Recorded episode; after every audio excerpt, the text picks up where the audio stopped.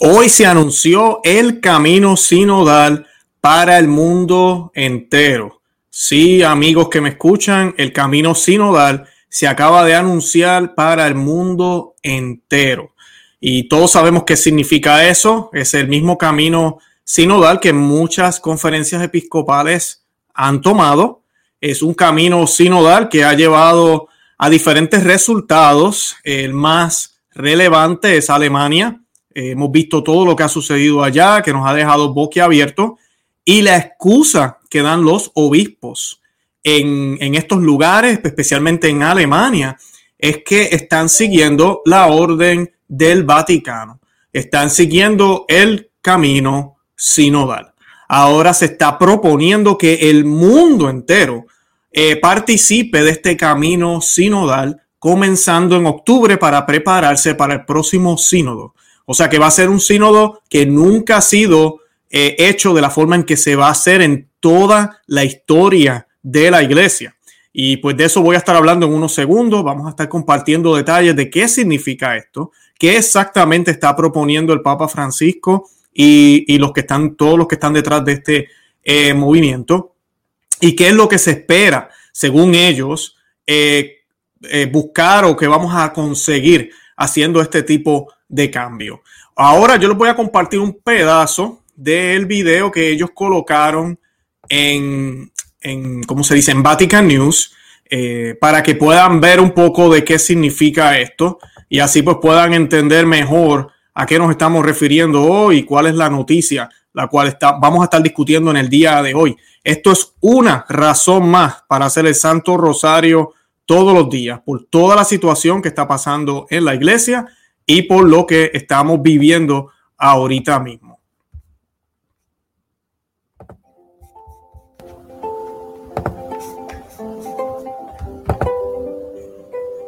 Siamo quasi alla vigilia di Pentecoste, la festa dello Spirito Santo.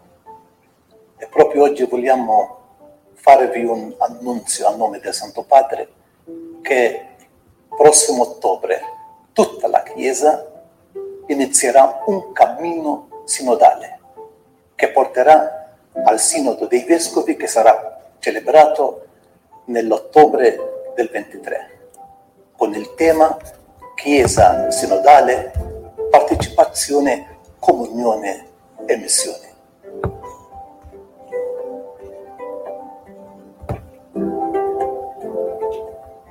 La sinodalidad, caminar juntos, Es el reto y la esperanza de la Iglesia en este tercer milenio. Es un modo de ser eclesial y una profecía para el mundo de hoy.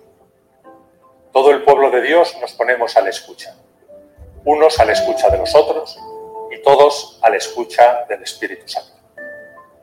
Este dinamismo de comunión hará posible una mayor coherencia en nuestra vida cristiana y nos impulsará a testimoniar con entusiasmo el Evangelio de Jesús en medio del mundo.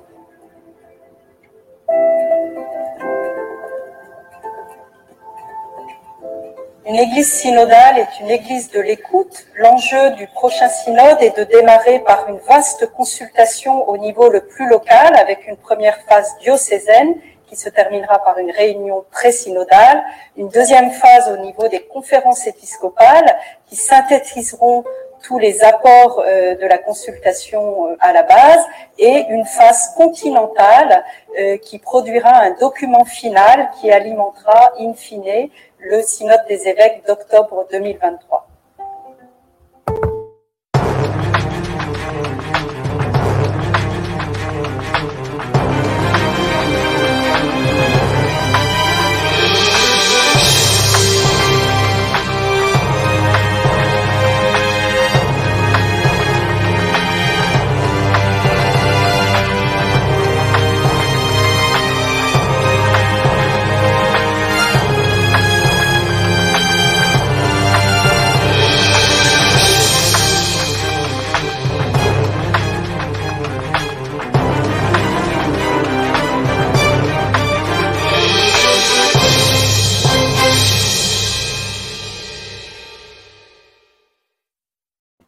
Bienvenidos a Perspectiva Católica. Les habla su hermano y amigo Luis Román. Y ahí pudieron ver un poco de la información que fue publicada en el día de hoy sobre este camino sinodal que van a estar comenzando eh, todas las iglesias del mundo entero a petición del Vaticano. Así que ese va a ser el proceso. Yo voy a estar hablando un poco de qué significa todo esto y qué exactamente es lo que van a estar haciendo las iglesias en los próximos eh, meses. Eh, realmente va a comenzar en octubre, pero el anuncio se hizo en el día de hoy.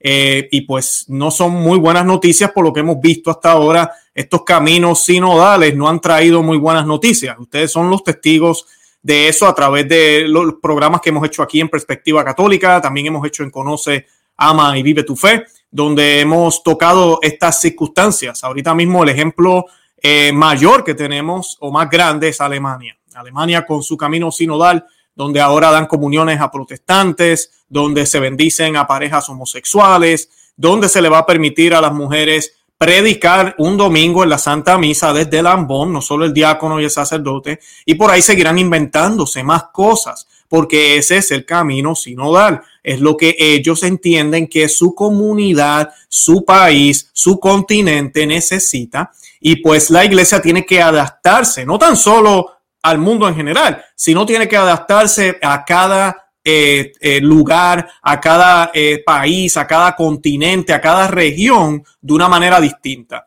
Entonces, pues eso es lo que vemos ahora con esta proposición del camino sinodal, que lamentablemente lo que va a llevar es a mayor confusión, va a estar llevándonos a que nos, yo diría, nos enredemos más, honestamente, porque pues vemos cómo cada país va a interpretar muchas de los eventos y las cosas que están sucediendo de diferentes formas. Por eso es que la iglesia, y voy a estar abundando un poco más de eso en unos segundos, la iglesia siempre, siempre fue y ha sido de un modo jerárquico. Vemos, tenemos a Dios, ¿verdad? Como el ser supremo, luego su Hijo Jesucristo, el Espíritu Santo, ¿verdad? Que es enviado por parte de ambos y, y va en ese orden. Todos tenemos que estar dispuestos y ser obedientes a lo que el Señor nos muestra y a lo que el Señor nos, enseñó. No es cuestión de, de probar qué es lo que creemos, no es cuestión de ver qué opinamos, no es cuestión de ver si todos creen lo mismo y si todos creen lo mismo entonces estamos bien, pero si no lo creen entonces tenemos un problema. Eh, no, esa no es la manera correcta de verlo. Y pues eso es lo que vamos a estar hablando hoy. Yo les pido que le den me gusta al programa, que se suscriban aquí al canal a Perspectiva Católica con Luis Román. Sé que muchos de los que me siguen aquí ya están suscritos al otro canal y tal vez no están suscritos aquí a Perspectiva Católica. Suscríbanse a él, compartan el video donde dice compartir para que más personas se enteren. Además de eso, también les pido que comenten, que le dejen saber a otros que existimos y que no se olviden que también tenemos Conoce, Ama y Vive tu Fe. Si me están descubriendo aquí por primera vez, para que vayan y se suscriben al canal. Para comenzar, yo quiero que hagamos un Ave María y la vamos a hacer en nomini Patri et Fili Spiritu Santi. Amén. Ave María, gracia plena, Dominus tecum, benedicta tu in et benedictus fructus ventris tui, Jesus. Santa María, Mater Dei, ora pro nobis peccatoribus, nunc et hora mortis nostre. Amén. In nomini Patri et Fili Spiritu Santi.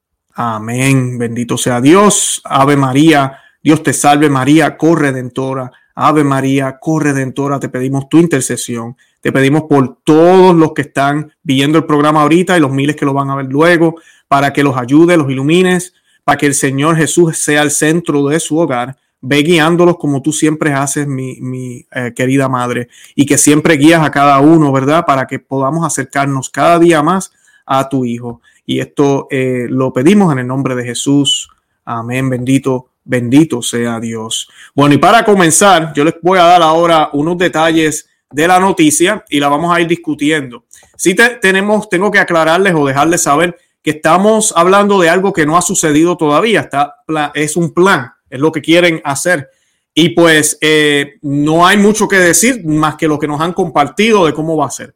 Lo que sí yo les puedo decir, lamentablemente, y a mí me duele con todo el corazón esta noticia, es que estamos viendo cómo se está descentralizando la iglesia. Se está dejando a las conferencias episcopales decidir, se está dejando que los laicos puedan opinar, que el otro pueda opinar, que todo el mundo pueda opinar aquí, y no hay un orden jerárquico, que un, un triángulo, como diríamos, ¿verdad? Que simboliza la Santísima Trinidad. No hay eso. Y pues lamentablemente esto puede traer confusión que ya, ya existe, ya está, ya, ya está plena luz de piel ahorita mismo en la Iglesia Católica. Entonces, yo no creo que sea el momento, honestamente, para este tipo de movida por parte de la Iglesia. Eh, cuando, si estuviéramos en un momento donde, no sé, el mundo entero es católico, la mayoría de la gente entiende lo que la Iglesia enseña, los católicos están claros de lo, qué es lo que tienen que creer, pues la historia fuera otra, ¿verdad? Tal vez esto sería una buena idea, tal vez, porque vamos a implementar lo que creemos, vamos a ver cómo lo aplicamos al mundo en cada lugar. Pero ahorita, como miraron en el video y vieron, una de las cosas que hablan es de escuchar, como si la iglesia hace dos mil años no escuchara, como si los apóstoles eran unos egoístas y ellos no escuchaban, ellos iban a los confines del mundo predicando que Cristo resucitó, alguien venía y le hablaba de, Zeus o le hablaba de Thor o de algún otro dios y, men, esta gente no escuchaba, estas personas no escuchaban. Y tenemos que ver qué es lo que creen ellos, qué es lo que creen estas eh, poblaciones ancestrales, qué es lo que ellos han querido eh, por muchos milenios, por tiempo, qué es lo que podemos aprender de ellos, porque eso es lo que se predica aquí ahora, que todos podemos aprender de todos. La noticia dice, el artículo dice que es la primera vez en la historia de esta institución deseada por Pablo VI, quien fue el que puso esta eh, oficina de los sínodos, que de por sí, cuando vemos esto, sabemos Muchas personas a veces dicen, Luis, este, ya es hora de un concilio Vaticano III. Eh, no, no es hora. Y lamentablemente yo no lo veo venir tampoco, no va a venir. ¿Por qué? Porque es que hemos estado constantemente en un concilio, un concilio que no termina. Después del concilio Vaticano II se forma esta oficina que fue hecha por Pablo VI, deseada, fue una respuesta al deseo de los padres conciliales de mantener viva la experiencia colegial del Vaticano II, que es un sínodo, comienza descentralizado. En octubre del 2015, ¿verdad? El Papa Francisco, conmemorando el 50 aniversario de esa institución, había expresado el deseo de un camino común de laicos, pastores, obispos de Roma a través del fortalecimiento de la Asamblea de los Obispos y una sana descentralización. Y el deseo ahora se hace realidad. O sea, que están viendo que no son palabras de Luis Román, ese es el deseo de ellos, descentralizar la iglesia. Es el deseo de ellos, porque ellos entienden que sería mejor así. Pero miren lo que está pasando en, Alemania ahorita mismo. Por culpa de esta descentralización, ¿qué dicen los alemanes? El mismo presidente de la conferencia episcopal alemana, ese obispo, que se me olvida el nombre ahora, él, él dijo bien claramente, yo no entiendo por qué las personas piensan que los alemanes nos estamos alejando de Roma. Nosotros simplemente estamos caminando el camino sinodal. Es el camino que el Papa Francisco quiere que caminemos y eso es lo que estamos haciendo. Entonces, ¿qué sucede? Tú tienes diócesis, lugares e inclusive esto se ve en parroquias donde no hay ya una universalidad de la Iglesia Católica. Tú vas a un sitio y allí sí se puede comulgar eh, de esta forma, pero acá no se puede. Vas a otro lugar y allá sí se puede eh, bendecir a las parejas homosexuales, pero acá no se puede. Vas a un lugar y te hablan del infierno, pero al otro lugar te dicen que el infierno está vacío. Vas a un lugar y hay confesiones y es importante que vayas a confesarte. En el otro, el sacerdote hace una bendición comunitaria y todos quedaron mágicamente confesados sin, sin tener que ir al confesionario. Y así puedo, puedo seguir mencionando ejemplos de cosas que se están viendo en las últimas décadas y que ahora se está viendo peor. ¿Por qué? Porque ahora se está permitiendo. Miren lo que acaba de pasar en Roma. En Roma, eh, a mí, disculpe, en Alemania, nosotros tenemos bendiciones homosexuales, tenemos comunión a protestantes, todo esto en contra del magisterio de la iglesia, todo esto inclusive en contra de cartas que se enviaron y documentos que se publicaron no más de hace dos años, inclusive lo de las bendiciones a, homosexuales, se hizo una declaración, no va ni, ni siquiera meses, van semanas nada más. Y ellos van en contra de Roma, claramente. Y Roma, ¿qué hace? Se queda en silencio. ¿Por qué? Porque eso es el camino sinodal. De eso se trata, de ver qué es lo que cree todo el mundo, cuál es el melcocho. Y no sé cómo rayos van a conseguir una coherencia, como decía el video, o podemos alcanzar una coherencia. Miren eso, podemos alcanzar una coherencia. Lo triste de esto es que la coherencia estaba, la teníamos, hasta 1969. Hasta ese año, después del concilio, teníamos una coherencia perfecta. Yo no estoy diciendo que se vivía perfectamente porque habían problemas, habían circunstancias, habían escándalos también y habían cosas que no se hacían bien. Pero la teología, lo que se creía, lo que se veía, lo que se predicaba, era bastante consistente y claro, especialmente desde Roma, que eran como quien dice los aguafiestas, hasta el Concilio Vaticano II, que ahora se unieron al mundo. Entonces ahora pues tenemos todo este ecumenismo loco que todo, cualquiera se salva, no importa de qué religión eres, no importa si eres católico o no, es más, no importa si crees en Cristo, después que digas Dios y hagas bien, estás bien porque todos nos salvamos ahora por la conciencia, algo que Cristo jamás mencionó, Cristo jamás dijo. Cristo habló muy claramente del bautismo, de la Eucaristía, de los sacramentos, de su persona, de Él como camino, verdad y vida. Y en ningún momento hizo mención de nuestras conciencias propias pueden ser medios de salvación que a través de Él, Él, sin que yo me dé cuenta, me va a salvar. Así lo niegue y lo reniegue y así niegue su presencia y niegue lo que es Él, me voy a, me voy a salvar. Porque es que Cristo es el que salva.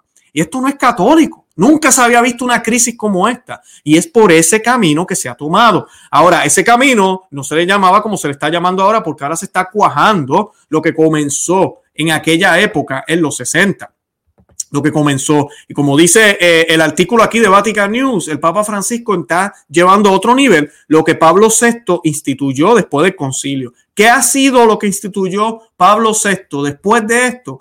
Instituyó lo que yo le llamo el Concilio Vaticano III, que lleva tiempo, lleva décadas y seguirá llevando décadas. Amiga y amigo que me escucha, hermanos que me están escuchando, no han visto cómo la iglesia ha cambiado y no han tenido que, redactar una constitución dogmática. No han tenido que escribir algún dogma, hermano, no han tenido que hacer ni siquiera una declaración es cátedra. Porque ahorita mismo esa es la defensa de muchos de nosotros. Cuando el Papa dice los disparates que a veces dice, como lo que él habla de que no hay que seguir dogmas y doctrinas y que no hay que defender dogmas y doctrinas, que lo único que importa es seguir a Cristo.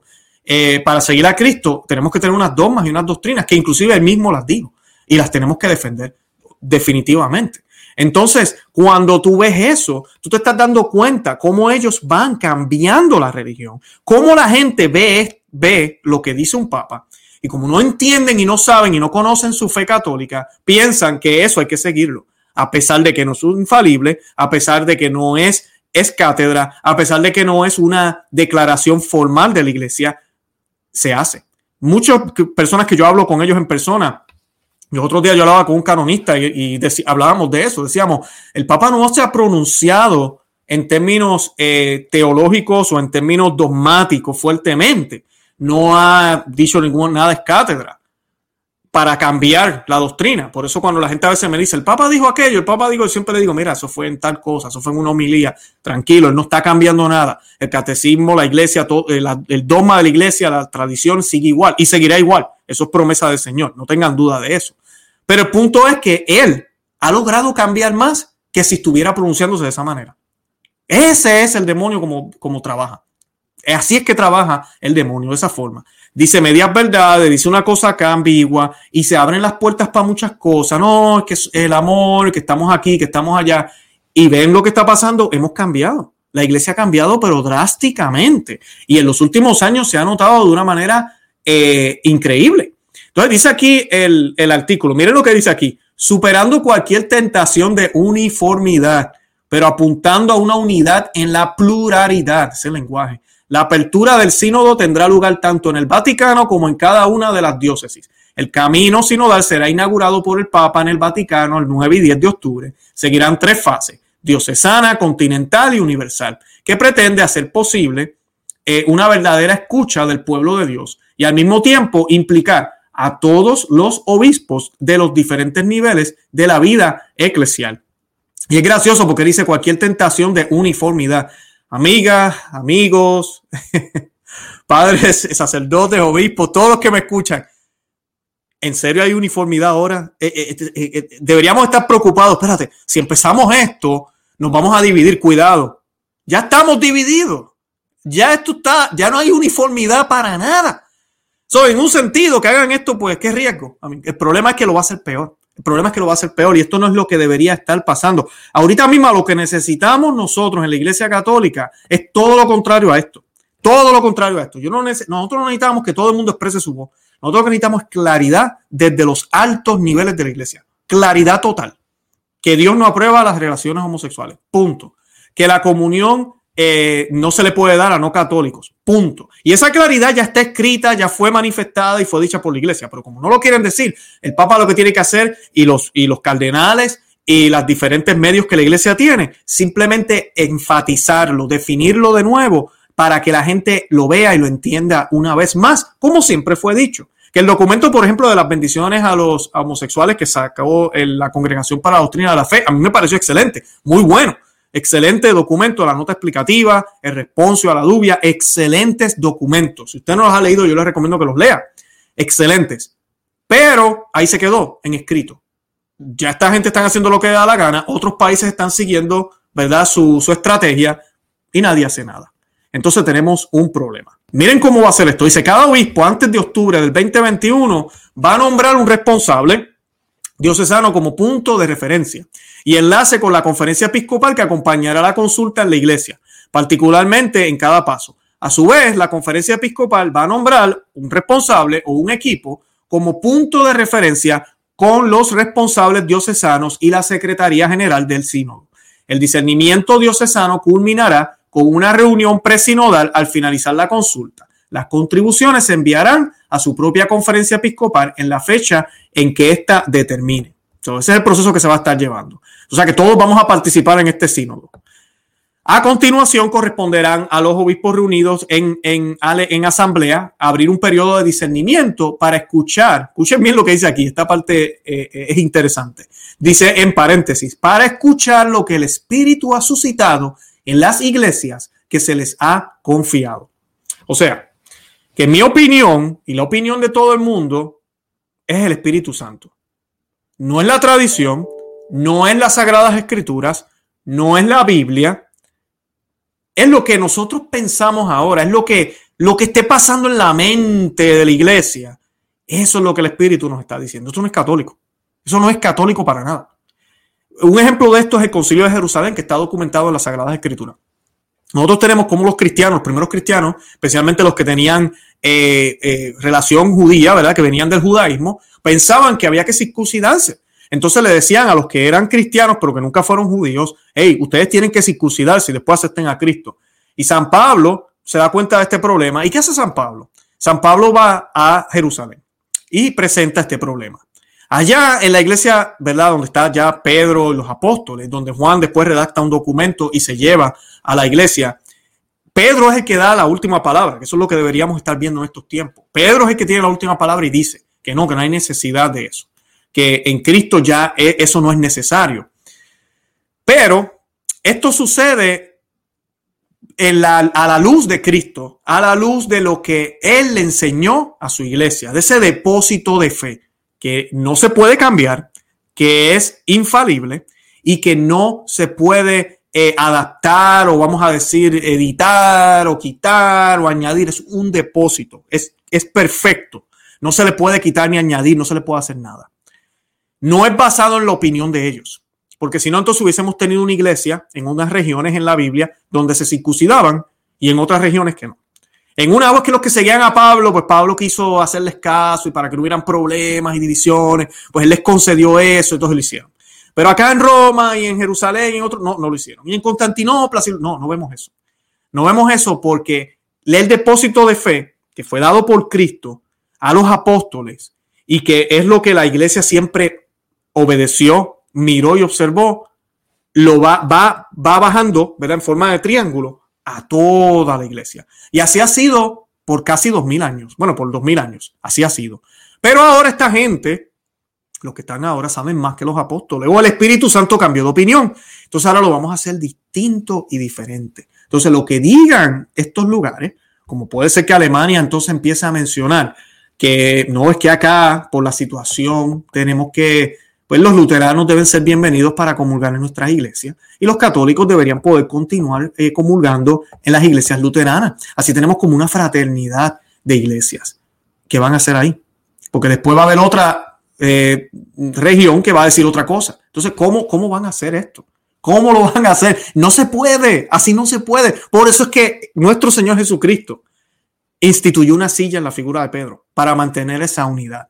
Y ahorita esa silla, no la silla, quien la está ocupando, está descentralizando todo eso por el bien de una supuesta unidad, la cual se nota que no está pasando. Y ahorita mismo este no es el momento para esto. Este es el momento para aclarar, no para estar dialogando y viendo cómo podemos negociar. Al contrario, es el momento para aclarar, para mirar qué fue lo que la iglesia dijo, qué fue lo que la iglesia siempre enseñó. Y eso es lo que vamos a hacer. Dice también que en el 2000, eh, ¿verdad? Este, este, proceso va a comenzar a nivel continental también una segunda fase prevista hasta marzo del 2023. El objetivo es dialogar a nivel continental sobre el texto del instrumento laboris y realizar así un nuevo acto de discernimiento a la luz de las particularidades culturales de cada continente. Otra frase, particulares eh, culturales. O ahora la cultura es importante para la salvación de las almas. Mira, a mí no me interesa que la misa sea menos puertorriqueña o más puertorriqueña. A mí me interesa que la Santa Misa sea el, culto que se merece Cristo y que sea cristocéntrica. Que lo que yo le enseño a mis hijas, que yo le enseñe a mis hijos, lo que mi esposa y yo aprendemos de la iglesia, sea la palabra de Dios. No me interesa que me hables de lo linda que es la isla de Puerto Rico, yo como boricua, o mi esposa que es colombiana, las hermosas montañas de Colombia y rico café que tienen. No, no me interesa, no me importa inclusive en ese momento, porque las almas vamos a ser salvadas por un redentor que no depende de la cultura, que no hace falta, que esa parte no es la parte importante. No hay nada en la Biblia, y es que eso es otro cuento que se nos mete, que se nos ha dicho, de que todo lo que se dijo en la Biblia hay una cultura envuelta. Pablo escribió así, se dice esto, pero es porque era cultural, el contexto. No, entonces estamos hablando de que la Biblia no puede ser aplicada a todos los pueblos. Entonces la Biblia no puede aplicar a pueblos indígenas, por ejemplo, o a pueblos que no son europeos o, judíos. No se puede. No, eso no tiene que ver nada. La Santa Biblia fue escrita por inspiración del Espíritu Santo y es infalible. Todo lo que dice ahí debemos seguirlo. Debemos interpretarlo correctamente a la luz de la tradición que nos las dejaron los apóstoles, a la luz de la tradición que nos dejó la iglesia perenne, donde tenemos cartas de los padres de la iglesia, cartas de los apóstoles en la Biblia, donde tenemos libros escritos, donde tenemos tradición oral y escrita, donde nos dice exactamente cómo debemos interpretarla. No se trata de una de las particulares particularidades culturales. Eso nos hablan ahora que, supuestamente nos van a, pues no sé, acercar más a Dios, aparentemente. Dice también aquí que paralelamente a las reuniones continentales también deberán celebrarse asambleas internacionales de especialistas, especialistas, que podrán, que pondrán enviar sus contribuciones y por último se redactará, se redactará un segundo instrumento laboris que se publicará en junio 2023. Y la fase final pues sería ya en octubre con el, uh, con el sínodo, que culminará en octubre, ¿verdad? Con la celebración del sínodo en Roma, eh, según los procedimientos establecidos en la constitución promulgada en el 2018 por el Papa Francisco. Eh, la constitución se llama Episcopalis Communio. Así que este proceso ha sido cambiado drásticamente, completamente de lo que, de lo que siempre ha sido. Y a mí lo que me da pena de esto es que en este momento en la Iglesia Católica no necesitamos esto. Lo que necesitamos es claridad. Eso es lo que necesitamos. Claridad, coherencia. Un magisterio dicho verbalmente y escritamente, como siempre lo ha dicho la Iglesia. E inclusive yo les invito a los que están aquí viendo el programa. Si eso no sucede, adivinas qué. Muchos me dicen a veces, Luis, ya no hay guía, ¿qué voy a hacer? ¿Cómo que no hay guía? Las sagradas escrituras están ahí. Oh, ya no hay guía. El magisterio de la iglesia está ahí. Ya no hay guía, Luis. Luis, perdón, ya no hay guía. Sí hay guía. La iglesia ha dejado cientos de escritos. Tenemos las sagradas escrituras, tenemos el catecismo de la iglesia católica, tenemos los concilios, no solo el concilio Vaticano II, los concilios. Cuando usted ve el concilio Vaticano II que tiene demasiada ambigüedad, tenemos que mirar el concilio Vaticano I, el concilio de Trento, que para mí es mi favorito, y seguir hacia atrás, el de Letrán, el de Éfeso, bueno, todos los que hay, para poder entender a la luz correcta qué es lo que la Iglesia Católica quiere que nosotros creamos. ¿Y por qué es importante lo que la Iglesia Católica quiere que creamos? Porque a ella fue entregado el depósito de fe por Cristo en persona a sus apóstoles, quienes fueron los primeros obispos de esa iglesia naciente. Así que no tengamos duda de eso, hay guía. Lamentablemente lo que les he dicho muchísimas veces, el demonio lo que ha tratado de jugar con todo este camino sinodal y lo que está tratando de jugar con toda esta colegialidad, como le llamaban, que ahora le han cambiado con la palabra sinodal, es cambiar a la iglesia, convertirla casi en una democracia, que todos somos iguales, todos podemos opinar. sin importar si sabemos, no entendemos, si se contradice una cosa con la otra, lo cual no, nunca ha sido así. Y no estamos hablando de que la iglesia no escucha. Jamás. La iglesia siempre ha escuchado el clamor de sus hijos. Siempre. Si no, eso sería blasfemar y hablar en contra de nuestra madre, la Santa Iglesia Católica, porque es santa, porque es el cuerpo de Cristo. Es santa, inmaculada. No puede, no puede errar. La Iglesia Católica no puede errar. Muchos me dirán, pero Luis, el Papa dijo, el Papa no es la Iglesia. Los obispos no son la Iglesia. La Iglesia es la Iglesia, la enseñanza de la Iglesia, lo que estoy hablando, el órgano. Los, los miembros de la Iglesia, empezando por el Papa hasta el último bebé bautizado en el día de hoy, deben tener obediencia absoluta a la palabra de Dios, a Dios, a Jesús, que es la cabeza de la iglesia. Esa es la verdadera obediencia que deberíamos tener, la obediencia que los santos hablan. No es la obediencia al curita que me dice que masturbarme no es malo, o al, o al obispo que dice no hay problema que le hagamos bendiciones a las parejas homosexuales, o, obediencia al líder de la iglesia que, me dice que no hay problema en, en que en cualquier religión que pertenezcamos, no importa, que puedo creer en nueva era y mezclar el catolicismo, que después que ame y quiera, no, a Dios no le, no le interesa a los demás. No, yo tengo que ser obediente al magisterio de la iglesia, a lo que siempre he enseñado, a la tradición, a las sagradas escrituras, a Dios. Lo ideal, y los tenemos, es seguir a un buen pastor, ¿verdad? Cuando digo pastor me refiero a los obispos, a los sacerdotes, que siga eso. Entonces a través de él yo puedo también acercarme a Dios. Esa es la idea.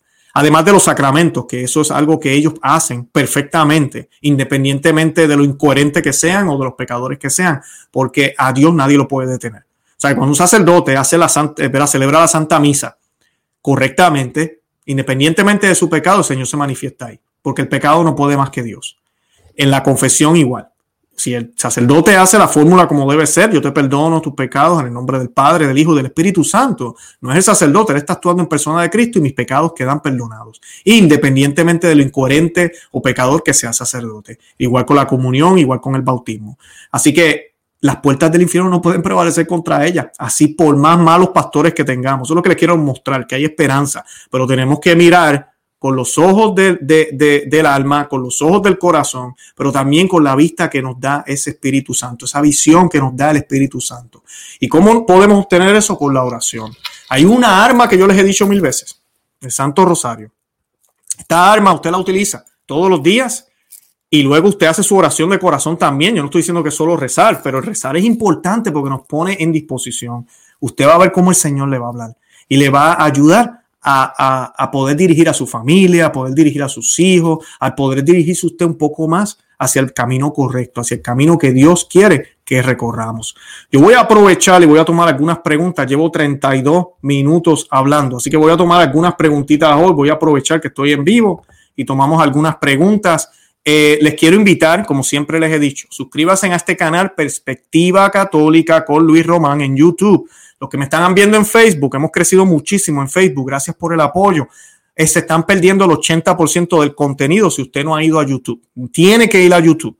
Eh, tenemos más programas aquí en Perspectiva Católica con Luis Román, pero también tenemos más programas en Conoce, Ama y Vive tu Fe, que es el canal grande. Tenemos más de 100 mil seguidores en Conoce, Ama y Vive tu Fe. Así que vayan y visiten el canal, van a encontrar buenísimo material. Ahorita mismo hicimos una entrevista con el doctor Fernando Casanova y ha tenido muy buen, eh, muy buen eh, recibimiento. y pues los invito a que vayan y la vean, les va a encantar. De verdad que yo la disfruté muchísimo hacer esta conversación con el doctor Fernando Casanova. Esto está en Conoce, Ama y Vive tu Fe en YouTube, no está en Facebook. Sé que los que están viendo en Facebook ahora dicen, ¿what? ¿Cómo? Yo no he visto ese programa porque no está en Facebook, está en YouTube. Así que vayan y búsquenlo para que eh, aprendan un montón con el doctor Casanova y además de eso, pues se disfruten la conversación amena que tuvimos. Y vamos a ver qué preguntas tenemos por acá rapidito eh, para, que, para que veamos. Aquí dice lo que hay que, dice Pedro Ramírez, lo que hay que rezar es por las almas sencillas para que sean protegidas, protegidas de esta marea de confusión. Así mismo es, y esa es mi preocupación. Por eso es que yo hago estos programas, Pedro. Gracias por compartir ese, ese, ese eh, comentario. Esa es mi preocupación. Esto es una guerra de batallas. Y el Señor me ha puesto eso en el corazón, me lo ha puesto en, la mente. Eh, yo hago todo lo posible por mi familia primero. Mi familia es primero. Eh, Pero luego de eso, ¿verdad? El Señor le da unos, unos recursos, unos dones, y eso es lo que yo trato de hacer a través de mis canales en, en YouTube y en Facebook, es rescatar esas almas que tal vez están confundidas y no saben. Pero después que están aquí en el programa, trato de decirles, por favor, busquen por ustedes mismos. Esta no es la opinión de Luis Román. Yo siempre trato de, citar a los padres de la iglesia, de usar las sagradas escrituras, porque no, no soy yo. Yo soy otro pecador más que necesita salvación y tengo que seguir también perseverando. Pero definitivamente esa es la preocupación que tenemos. El que no podamos, eh, el que tengamos este problema con, la, con, con las almas que se pueden perder. Dice aquí, si se da un cisma y el Vaticano lo apoya, ¿qué se debe hacer? Pues mira, Juan Antonio, yo no creo que el Vaticano lo vaya a apoyar. Este Vaticano que tenemos ahorita es muy políticamente correcto. Eh, por eso no se han pronunciado de Alemania todavía. No sé si vayan a decir algo, tal vez estoy equivocado, pero yo no creo que lo vayan a hacer porque es que Alemania no va a hacer caso. Entonces van a quedar, ellos van a quedar mal. Y pues por eso eh, no lo han hecho. Eh, pero si sucediera, mira, es más, yo te voy a decir algo, yo creo que es lo mejor que debería suceder que Roma se, expresara contundentemente y que le pidiera a los obispos retractarse y confesar su fe, ¿verdad? Confesar fidelidad a la Iglesia Católica y a lo que ella enseña. A ver qué pasa. Eso, eso es lo que debería pasar, pero lamentablemente no, no, no, yo no lo veo pasar, lamentablemente, así que pues tenemos que, que, pedirle a, Dios por eso si sucede. Como católicos, ¿cómo podemos hacerle eso saber nuestra oposición a todos los, a todos los que a todo lo que está pasando aparte de la oración y el rosario. Pues miren, si usted, bueno, usted tiene internet, me está viendo aquí por YouTube, vaya al portal de la diócesis y escríbale al obispo. Yo sé que a veces ellos no contestan y usted dirá, a mí no me van a, no me van a hacer caso. Amiga, amigo que me escucha, posiblemente sí van a ver tu carta, sí la van a leer. Así que hagan eso, escriban cartas. Si somos miles los que escribimos en todas las diócesis, uff, y además de eso hablen con su sacerdote sobre estos temas, de verdad que sí. Eh, vamos a ver, voy a tomar una más aquí. Eh, déjame ver, se está moviendo súper rápido, disculpen. aquí dice, eh, Juan, dice, ¿cuál es la óptica según tu perspectiva con este sínodo que se está presentando? El tema de Alemania, ¿hacia dónde crees que va a llegar? Lamentablemente, eh, ese es mi punto en este programa. Eh, nosotros eh, lo que estamos viendo es una desintegración de lo que es la unidad en la Iglesia Católica. Y yo creo que también el problema de esto es toda esta fraternidad mundial, todas estas ideas masónicas que se han metido en la Iglesia. Tú no puedes tener a la Iglesia Católica unida con las otras religiones si no la descentralizas. Entonces yo creo que eso también es parte de este proceso, de que la Iglesia Católica se convierta en una fraternidad de parroquias católicas que también se puede unir con otras religiones. Y así poder tener este nuevo orden mundial a nivel religioso y también a nivel económico con los líderes mundiales. Eh, bueno, yo creo que ya con eso lo voy a dejar. Ya llevamos 37 minutos. De verdad que los amo en el amor de Cristo. Gracias por el apoyo, gracias por todo lo que han hecho por mí, por orar por mí, por seguirme, por estar aquí cerca, por siempre eh, orar por mi familia. Amigas y amigos que me escuchan, nosotros oramos por todos los suscriptores de ambos canales aquí en Conoce, Ama y Vive tu Fe, el Santo Rosario aquí en mi, en mi casa. Así que mis oraciones van para ustedes también. Y nada, yo entonces me despido. Vamos a hacer un Padre Nuestro para despedirnos y así pues poder eh, comenzar eh, a terminar el programa. Déjenme buscar una imagen aquí del Señor. Y esta oración la hacemos in nomini Patri et Fili Spiritus Santi. Amén. Pater noster, qui es in celis, sanctificetur nomen tuum, abenia regnum tuum, fia voluntas tua, sicut in cielo et in terra, pane nostrum quotidiano da nobis hodie, et tenite nobis debita nostra, sicut et nos dimitimus debitoribus nostris, et denos entucas en tentatione, se libranos lo malo. Amen. In nomine Patri, et Filii, et Spiritus Sancti. Amen. Que Dios los bendiga. Santa María, ora pro nobis.